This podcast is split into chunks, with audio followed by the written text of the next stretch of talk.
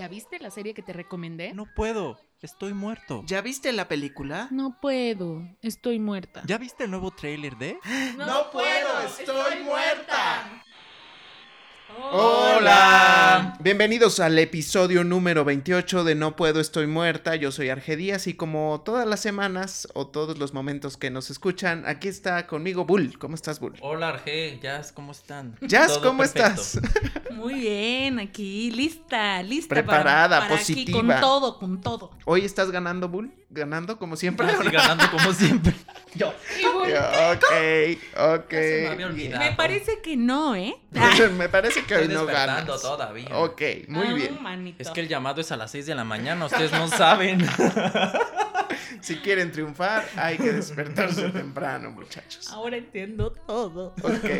Bueno, pues estamos escuchando en este momento, seguramente ustedes ya también la escucharon, pero se trata de Lose You to Love Me de Selena Gomez.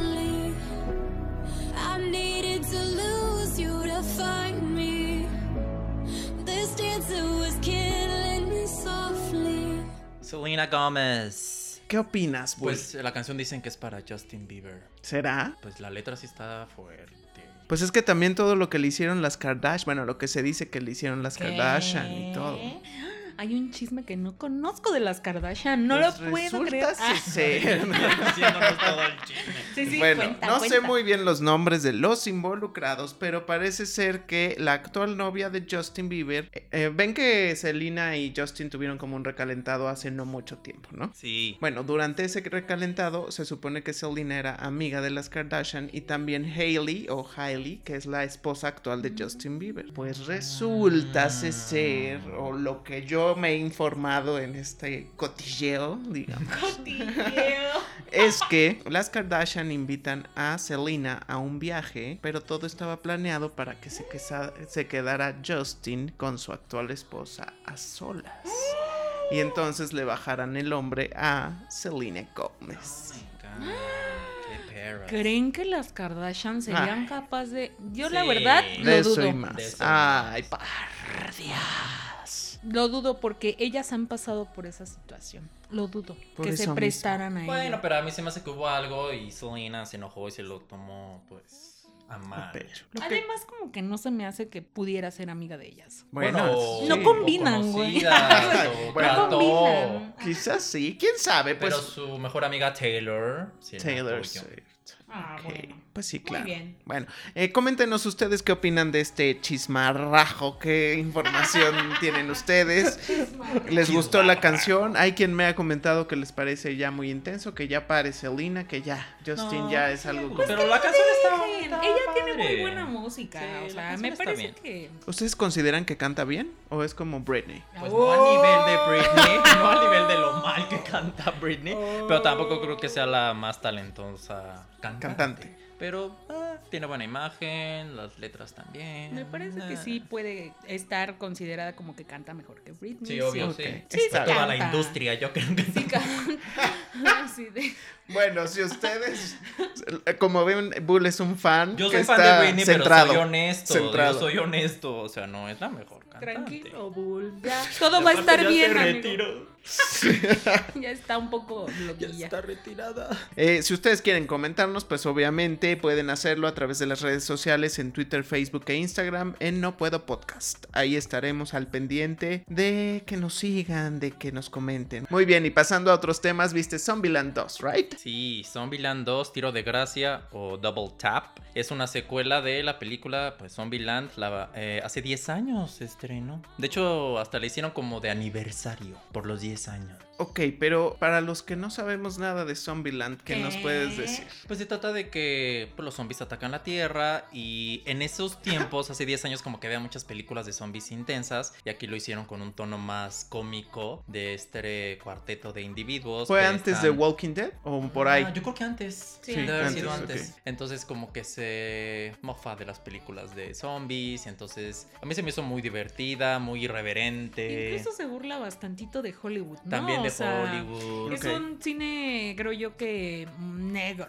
muy Ajá. de humor negro, ¿no? Y violento también, Sí. pero nunca de una manera seria. Pero pues ya pasaron 10 años y pues el elenco es Woody Harrelson, Chris, Eisenberg, Emma Stone y Abigail Breslin. Y pues hace 10 años Emma Stone, pues como que apenas empezaba, ¿sabes? Claro. Y ahora pues ya Pues está ya es la Oscar gran tiene. figura, claro. Y el Woody Harrelson lo nominaron al Oscar. Y también a JC Eisenberg lo nominaron por la red social. Entonces, digo, como que su carrera de casi todos, pues se elevó, ¿no? Entonces regresan como para seguir con la trama. No aporta nada nuevo, pero me la pasé bien. Se me hizo divertida. Es muy ágil la película. Está llena de violencia. Si te gustó la primera, te va, te va a gustar mucho la segunda. Y el, el director eh, regresa, Ruben Fleischer, que también dirigió hace poco la de Venom. Entonces, creo que, digo, no puedes esperar mucho este tipo de películas. A lo mejor sí es un poco innecesaria, como la gran mayoría de las secuelas. Y quieren como que ampliar un poco la historia, pero al fin y al cabo tampoco es la historia más original. Y por ahí Rosario Dawson también sale. Siento que medio la desperdiciaron un poco. Pero si te gustan las películas de zombies irreverentes, te vas a pasar un buen rato. Es padre ver a Emma Stone otra vez en ese papel, en un papel menos serio, más divertido. Ella se ve que se divirtió mucho en la filmación, al igual que todos, ¿no? Entonces, recomendada para fans. Y también viste Watchmen. Watchmen. Watchmen es una serie que se estrenó en HBO. Y bueno, aquí le da un poco de controversia porque Watchmen es un cómic de Alan Moore que ya hicieron una adaptación fílmica. Entonces los fans estaban como enojados. El cómic es muy bueno y la película, aún con sus deficiencias, también. Sí, o sea, sale adelante, Sí. ¿no? O sea, es buena, pero no es magistral. No, es un tema de héroes más en un entorno más político. Y lo que pasa aquí es que esto no es una adaptación de Watchmen como tal. Es una secuela. Entonces los fans, hay fans que están muy en contra de casi casi están violando el material de origen. Entonces aquí el creador que es Damon Lindelof, que fue el creó Lost. Entonces como que aquí ya adapta la cosa y es una secuela que ya ocurre años después. Y la verdad es que a mí me gustó. Es muy rara la serie. Muy... Al principio puedes decir, no sé de qué se está tratando. Pero está muy buena actuada. Sale Regina King y ella me encantó. Es una actriz que recientemente ganó el Oscar.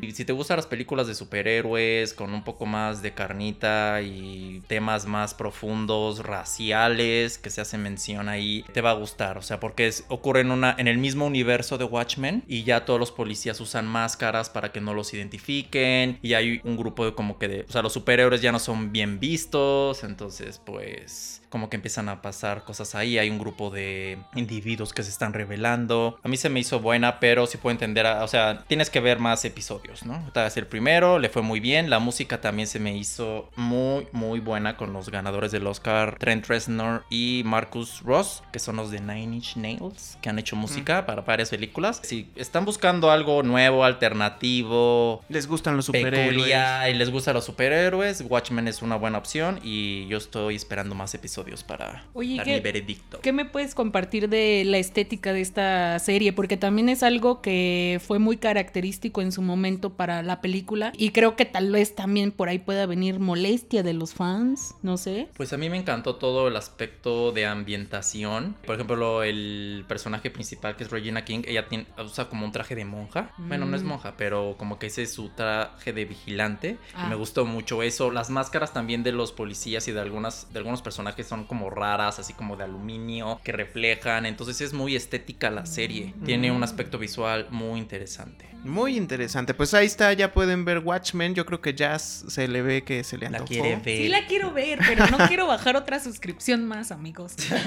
Ay, nos cooperamos ya. Tengo un pequeño Te paso problema. la contraseña. Ahorita tengo unas broncas para cancelar una que ya no aguanto, amigos. Ya no la aguanto. Puedes este, denunciarlo también. sí, es- es eso una- procederé a ello. No, denunciarlo aquí. En, Ah, no puedo, sí. estoy muy... Amigos, tengan cuidado con Crunchyroll. ¿Se acuerdan? Esta plataforma Pero que era es muy como. buena y positiva, sí, ¿no? sí, el, el, Es de animes, ¿no? El anime, Ah. que es como el Netflix del anime. Mm. Y que ahí puedes consumir todo el anime que quieras y ser virgen por siempre. Y nunca se te va a acabar el anime. Eh, sí, no se los juro que no. O sea, llegas a los 100 años y ahí sigue. Siendo virgen. Pero no bronquísimas para poder cancelar la suscripción, no. ¿eh? O sea, yo ya tiene un buen de meses que ni entro. Y, y ahorita una batalla campal de correos que no tienen una idea. Ya hasta los spamé. Muy bien, pues ya saben, eh, amigos de Crunchyroll, permitan que uno pueda salir de su plataforma. Y en los retos de la semana pasada vimos, creo que esta vez nos fue bien. Mm, sí. Tuvimos, Sí. bueno, salvo una que tengo mis opiniones. Ah, también. Pero Dios. es- Mother Love. Sí, ah, bueno. ¿Qué? Pero empecemos con Ana y Bruno. Ana y Bruno.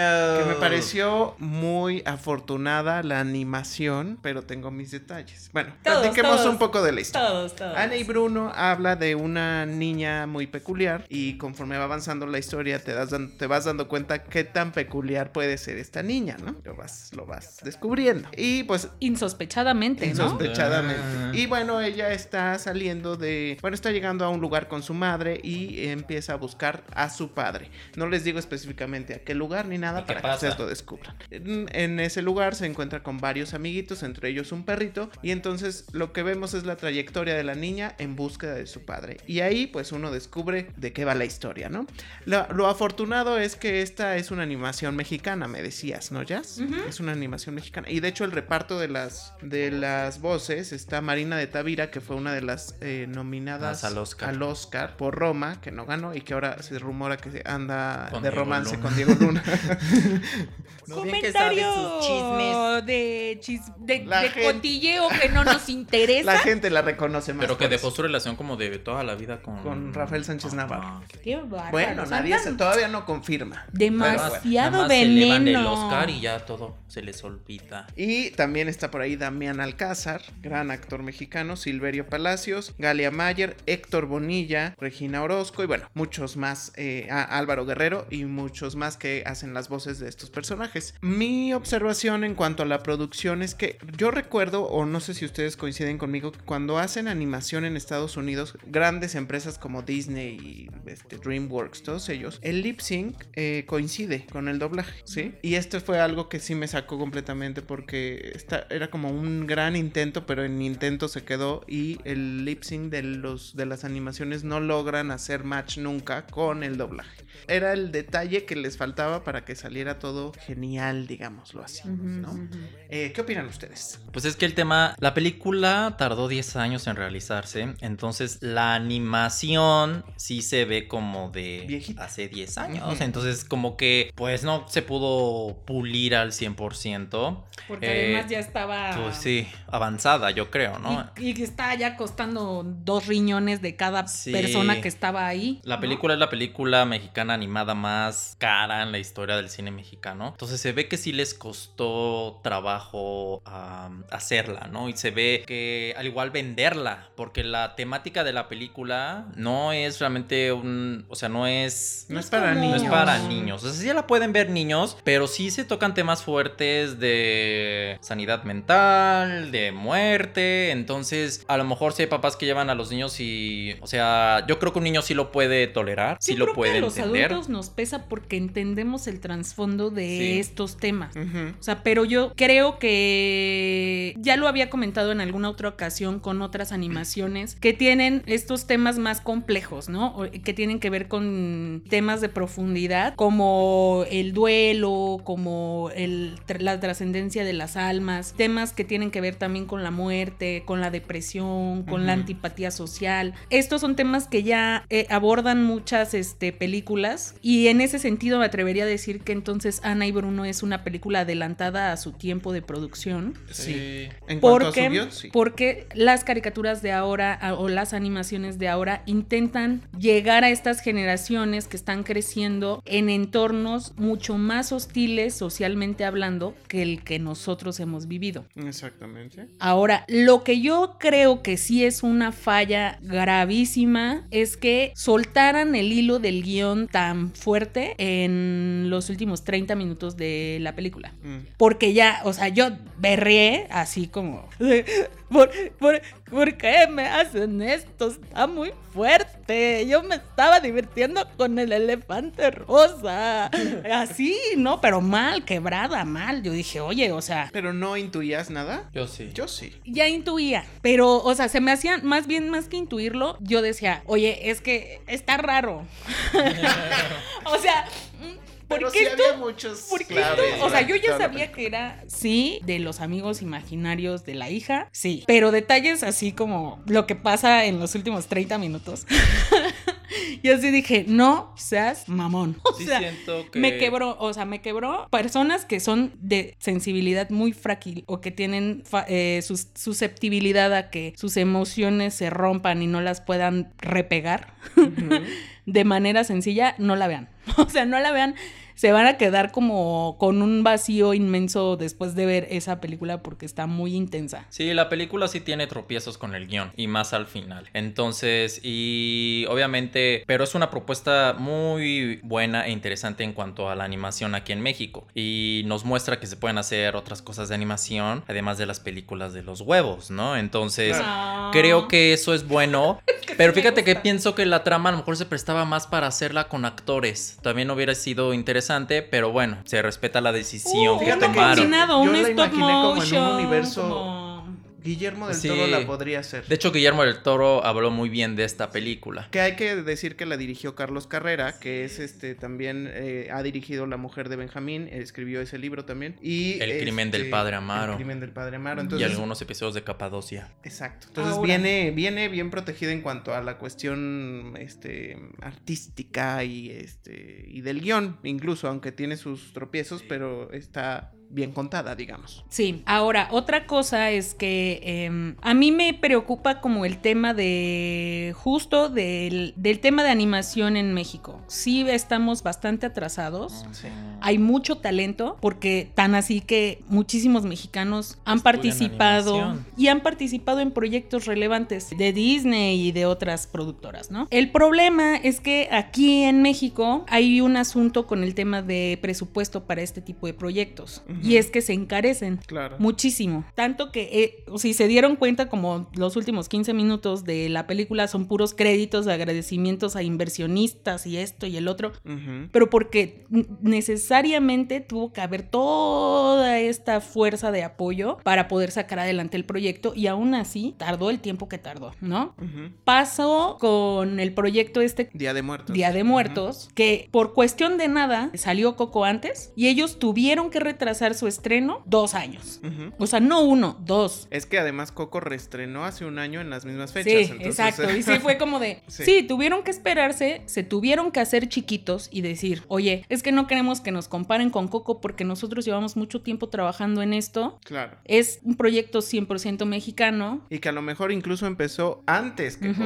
Sí, claro. Entonces, este, sí hay que invitar a la gente a que les dé una oportunidad porque obviamente eso no, el pensamiento del mexicano puede ser, ah, ya le copiaron a Coco, pero no, o sea, fueron eh, proyectos paralelos que no demerita lo que sí se hizo en Coco, pero eh, son, eran proyectos paralelos, pero obviamente ante Disney, pues puedes Es muy Compite. difícil competir. ¿Cómo compites? O sea, es como ponerte con. Sansón a las patadas. Pero Sí, yo claro. lo que digo es, vale la pena darle un chance a, a este tipo de cine mexicano para que vean que no odio el cine mexicano, simplemente es el enfoque.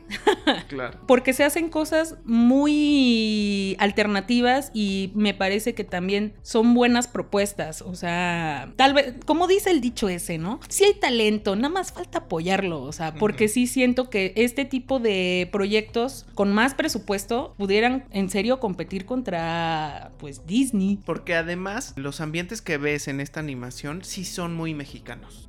O sea, de pronto ves las, las líneas de la luz y están saturadas, o sea que eso es muy de acá, ¿no? Entonces cuando ves el tren pasar, todo es como una ambientación mucho más de acá, que uno, digo, de pronto está como acostumbrado a ver el tipo de animación y de ambientes que utilizan que son, respetan mucho la visión que tienen en Estados Unidos, pero que no corresponde a lo que nosotros vivimos como tal en la ciudad, ¿no? O sea, sí hay algunas diferencias. El detalle, el detalle Ajá, el sí está bien cuidado, ¿no? Puede que no te hagan 500 personas un copo de nieve, como pasa en Disney, o que 500 personas trabajan en un cabello, pero, porque sí pasa, ¿eh?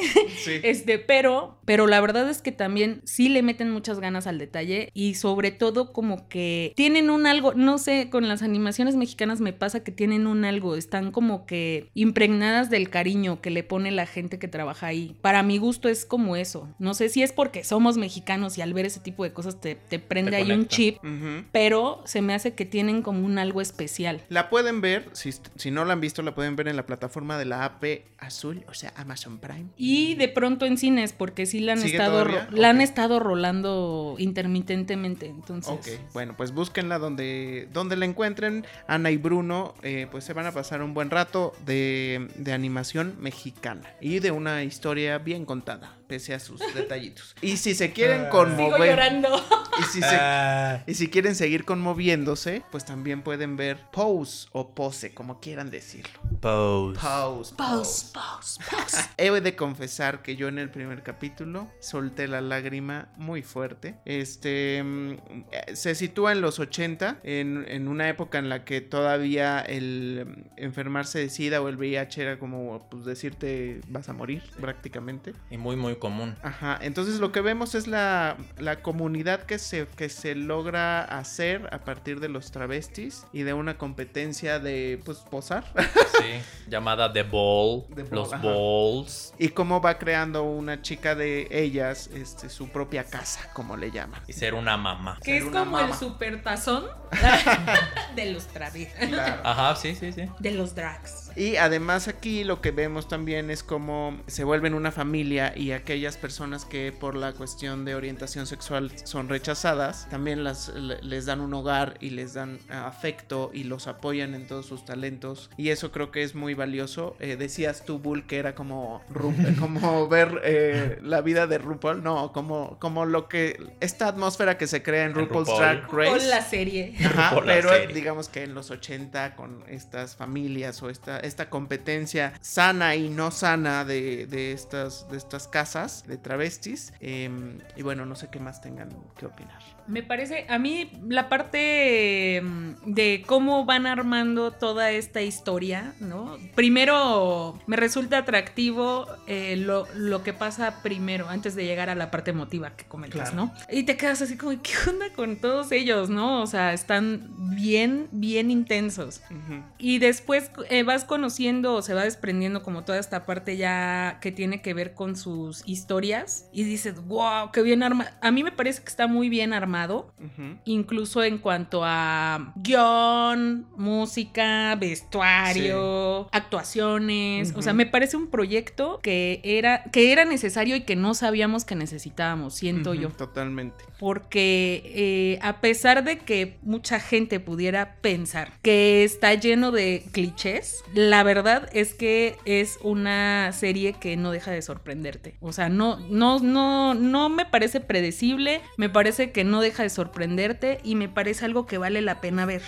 ¿no? Sí, la serie es de calidad, está bien hecha. La creó también Ryan Murphy de Glee y todo eso, entonces pues se espera un material bueno y realmente lo es. Me gusta también que son muchos personajes, todos tienen su, su historia, también muestran el punto de vista del, del blanco exitoso y cómo está relacionado también con ese mundo, cómo la gente era muy, bueno, siguen siendo, juzgaba mucho este tipo de, de personas. Entonces, algo sobresaliente también es la actuación de Bill- Billy Porter, que él es Pray Tell, que él es el como el maestro de ceremonias. Ah.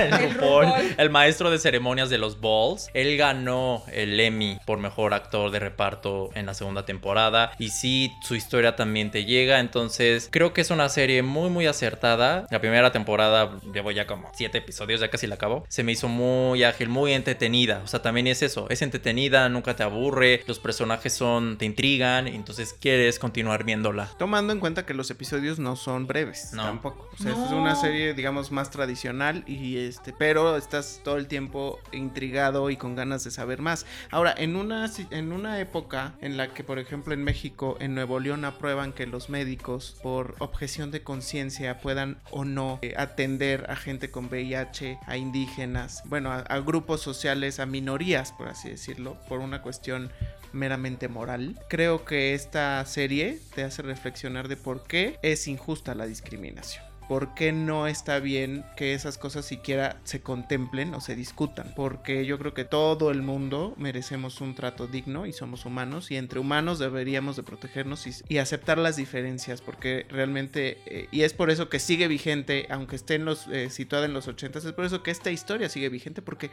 estamos en 2019 y se sigue discutiendo mucha estupidez eh, allá afuera. Porque Nuevo León vive en la Edad Media. Se quedaron atrapados en el tiempo, amigos.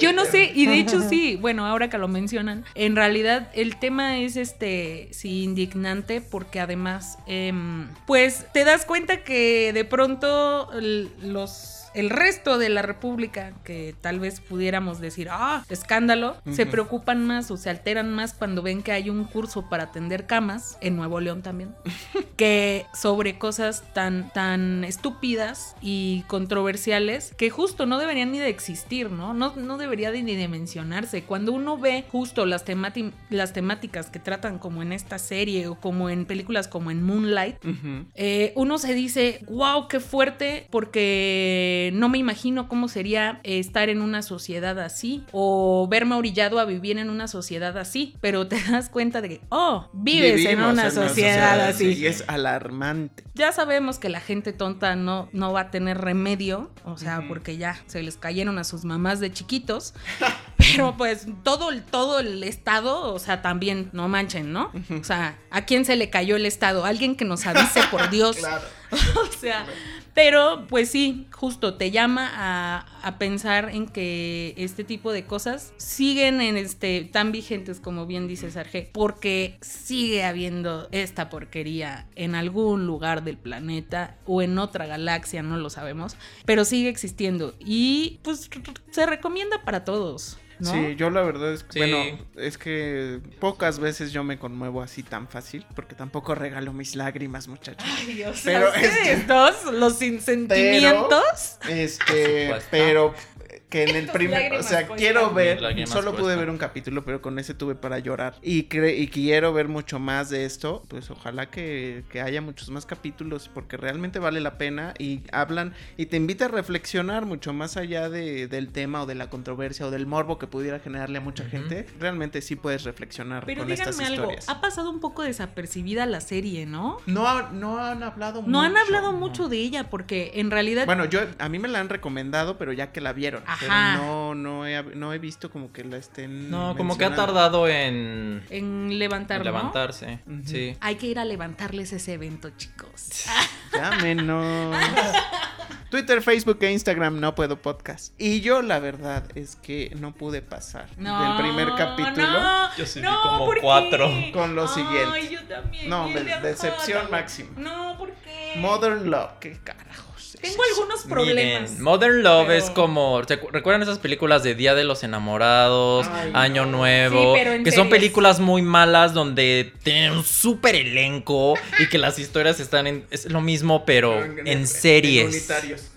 En, en una serie con un super elenco que es Anne Hathaway, Tina Fey. Y pues resulta que cada episodio es una historia moderna, entre comillas, de amor. Entonces está basada en unos. En una, col- en una columna del New York Times, donde hablaban así como de historias peculiares Sí, de amor. Ese, periódico que canceló Donald Trump, ese. mismo. Ese mero. Entonces, aquí voy a, to- lo, voy a tomar lo que dijo Jazz una vez. Es como una caja de chocolates. Algún episodio puede estar bien y otro episodio puede estar... "Ah". Bueno, pero eligieron Entonces- creo que un muy mal primer episodio. Pues digo, no, no lo odié. No sé. Ay, no sé. Tampoco. Es que, a ver, Digo, tampoco es lo peor que hemos visto. No, no. No, no, no, no. O sea, antes de que usted decida sacar de su lista de pendientes, sí está complicado porque el primer episodio además sale una actriz que en efecto ya está relacionada con otros temas de con otra serie de este tipo, que es este How I Met Your Mother.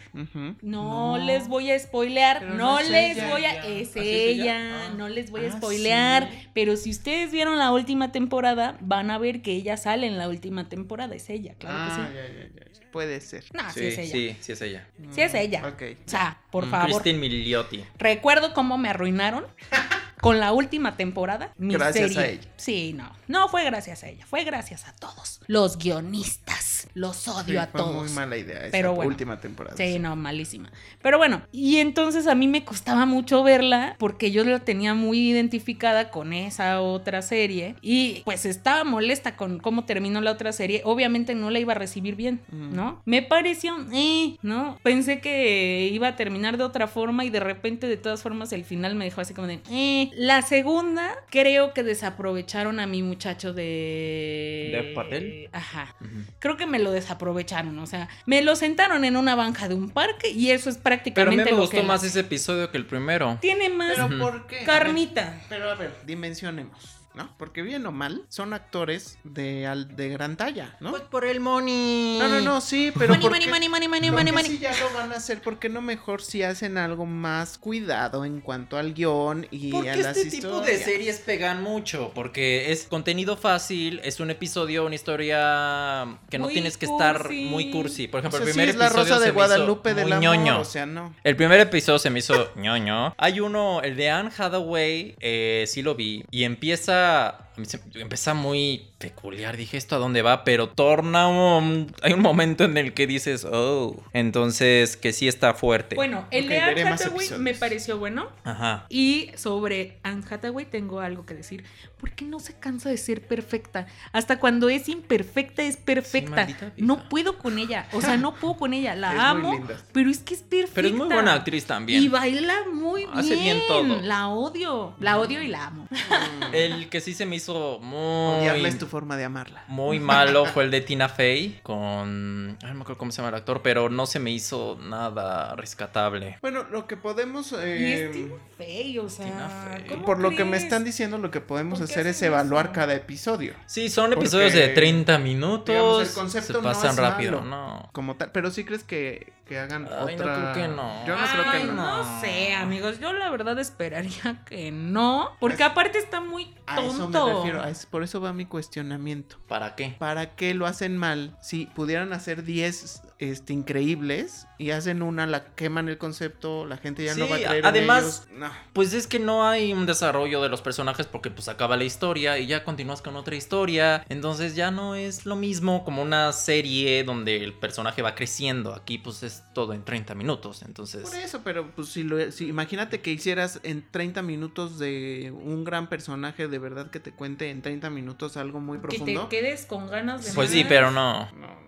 Pero Entonces se no. queda mucho en el intento. Está muy superficial. Ujú, Está es que eso. cute. O sea, es, co- es como dice el dicho, la rosa de Oye, Guadalupe. por- Con más budget. Y Sí. por ejemplo, ahorita no me ha tocado ver una en la que yo diga, ah, ah, no, bueno. O sea, y nada más vi tres. ¿no? Yo vi cuatro. Pues voy a ver otro, a ver qué tal. Pero... Ve el de Anne Hathaway. Con el primero dije, ¿qué es esto? ¿Por qué, me, por qué estoy perdiendo otra vez mi tiempo después del dragón? ¿Qué debo decir? ¿Qué debo decir? el dragón de fuego. Este, debo decir que el, el personaje masculino del primer episodio me dio mucha curiosidad y tal vez como por eso me dio... Seguiste. Pues a mí ni eso, fíjate. Ah. Bueno, pues creo que pese a todo fueron buenas opciones las que les, eh, las que vimos esta semana. Recuerden Ana y Bruno por la plataforma de AP, la plata, AP Azul, o sea Amazon Prime. Eh, Pose eh, lo encuentran Netflix. en Netflix en la plataforma de la N roja y Modern Love también está en AP Azul, ¿cierto? Sí, y de hecho Pau sale en FX o en Fox. Sí, es una producción. Es una serie de. Fox. Ajá. Y qué vamos a ver la próxima semana es lo siguiente. Hemos elegido porque ha estado muy comentado y mucha gente dice que está a favor, otros que es gus- gusto culposo. De otros que viaje, está horrible. de viaje con los derbés, que también está en la plataforma de la AP, ¿cierto? Y tenemos otras dos opciones de la plataforma de la N roja, que es Cómo vivir contigo mismo. Es una serie con el protagonista de Ant-Man, ¿no? Paul Roth. Él, muy bien. Y otra serie que se llama Cómo criar a un superhéroe. Entonces vamos a ver esas tres opciones. eh, son las, eh, los retos de la próxima semana. Y pues si ustedes quieren seguirlos, pues también coméntenos ahí en nuestras redes sociales que son No Puedo Podcast a través de Instagram, Twitter y Facebook. También en el próximo episodio vamos a estar hablando de Terminator Dark Fate. ¿Alguien ya tiene boleto? No, no, pero quiero ver esa película. Pues esto ha sido todo en el episodio número 28 de No Puedo, Estoy Muerta. Aquí estuvo Jazz. ¿Están ahí mis vidas? ¿Están ahí? Por aquí estuvo también Bull. Como diría Paulina de la Mora. Ay, yo pensé que rubio. Ay, sí, sí, así de quítate. ¿Cómo diría Paulina de la Mora? La homosexualidad no es una enfermedad, pero la homofobia sí. ¿Eh? ¿Eh? Y como decía Paulina Rubio. Petro Infante. Gracias MTV. No vale nada.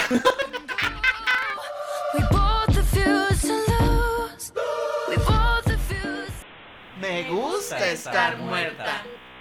Me gusta estar ya.